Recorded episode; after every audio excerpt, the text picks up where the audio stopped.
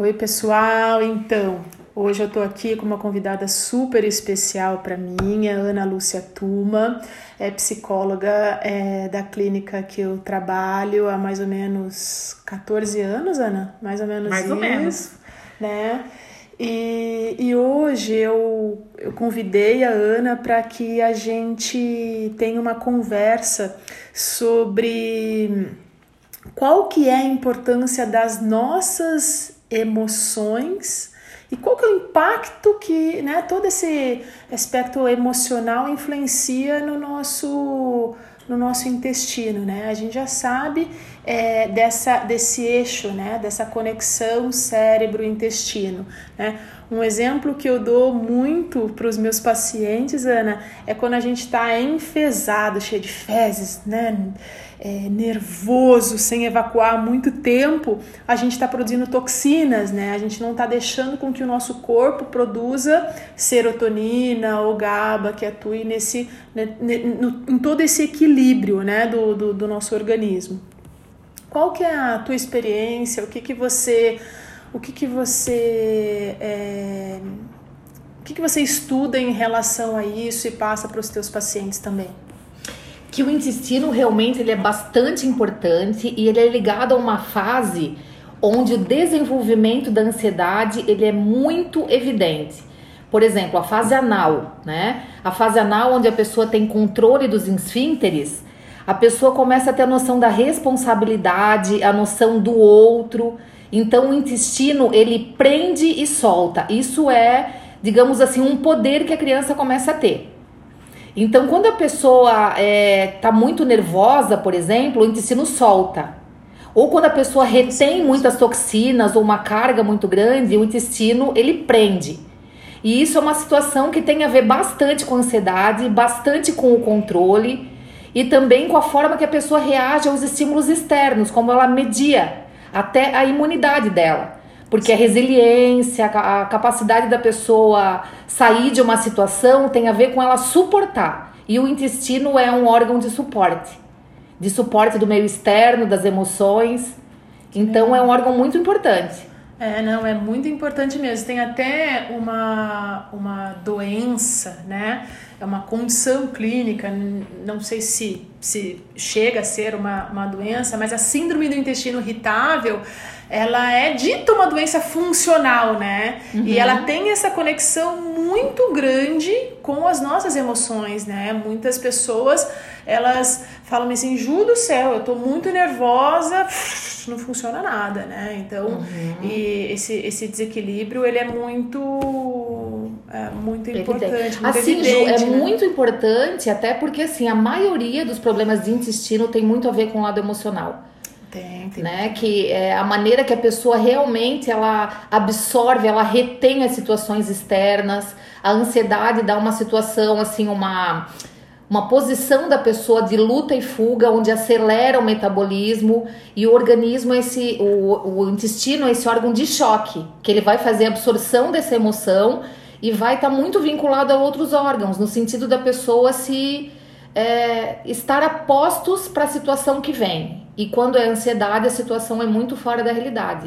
E tem até alguns pacientes que desencadeiam uma doença inflamatória intestinal, né? Você tem algumas, alguns pacientes que você trabalha o lado emocional uhum. e isso impacta de maneira positiva, né? No, no, intestino daquela, daquele paciente, na inflamação daquele paciente. Até porque ele desenvolve uma, uma nova, um reconhecimento do corpo, uma nova habilidade também de, de prestar atenção nele, de saber a importância de comer melhor, né? Eu sempre, eu sempre falo que quando a gente vai trabalhar com o nosso organismo, a gente tem que ter uma visão sistêmica, né? A gente tem que ter a visão do todo. Né? Eu sempre começo ensinando o paciente a melhorar o funcionamento do trato digestivo. O que ele come, ele tem que digerir bem e ele tem que absorver bem. E ele tem que eliminar também. Mas as nossas emoções também é isso, né? A gente tem que absorver, né?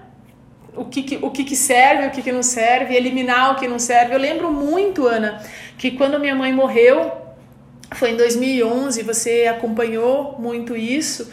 É, eu fiquei um mês com diarreia.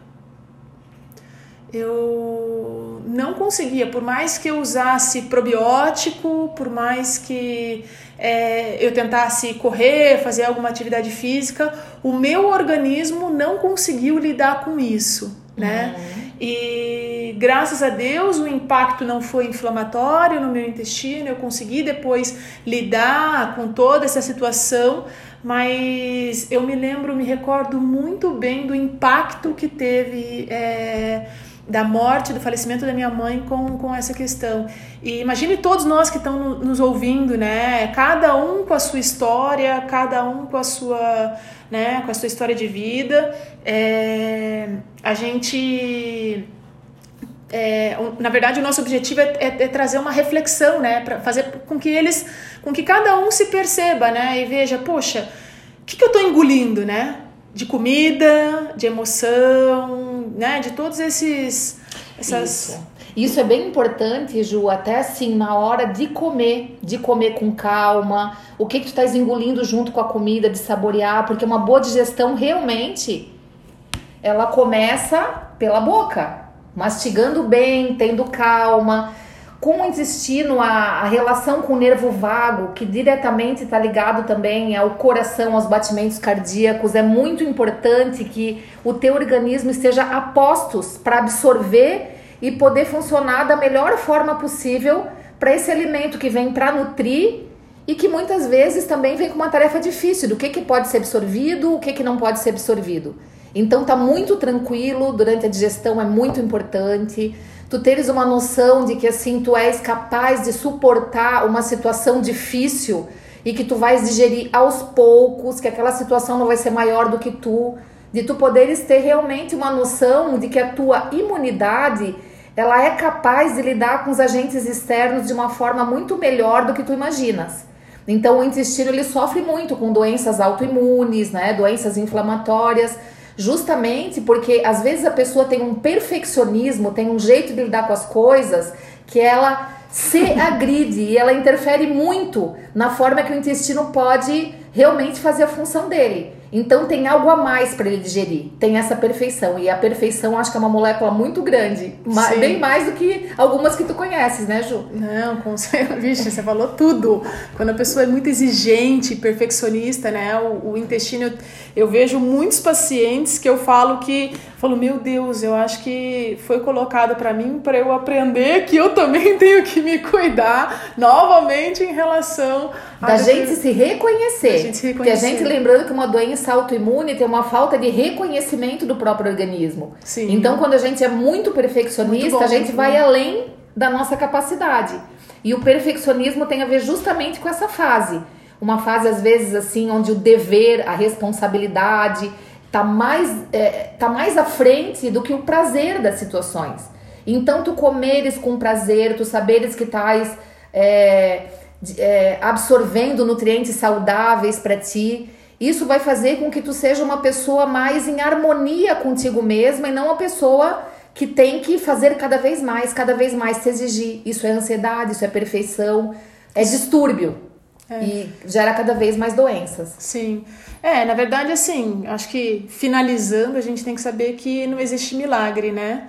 A gente sabe, cada uma de nós sabemos o quanto nós é, temos galgado cada vez mais estarmos melhores, né? Uhum. Cada uma é, nos aperfeiçoando, nos entendendo. Eu passei por muitas situações em que busquei é, cuidado todo, né? Não existe milagre. Eu sempre falo para todas as pessoas que estão me ouvindo. Acho que você também deve falar para os teus pacientes aqui, para os meus pacientes que na verdade o, essa questão eixo cérebro intestino é uma questão que você tem que dar, né? Tem que dar essa importância de pensar que as tuas emoções, sim, ela, elas podem produzir toxinas e podem, né, destruir o teu intestino, elas podem produzir emoções boas, nutrientes, neurotransmissores que vão regular o teu intestino e vão fazer com que você também fique bem, mas você precisa de vários fatores, né? Você precisa se alimentar bem, você precisa fazer atividade física, você precisa